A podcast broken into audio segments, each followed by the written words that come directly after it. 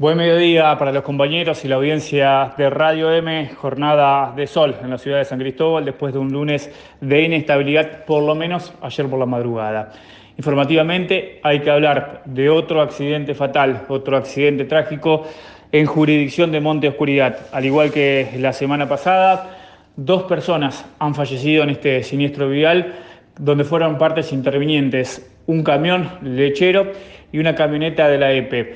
Justamente dos operarios que viajaban en ese vehículo terminan falleciendo. Las víctimas fueron identificadas como Augusto Gazzoni, domiciliado en San Guillermo, y Jesús Albornoz, con domicilio legal en Suardi, pero actualmente residente también en San Guillermo. Hay una tercera persona que está peleando por su vida y que se encuentra en grave estado, informó Ramiro Muñoz, Radio M San Cristóbal.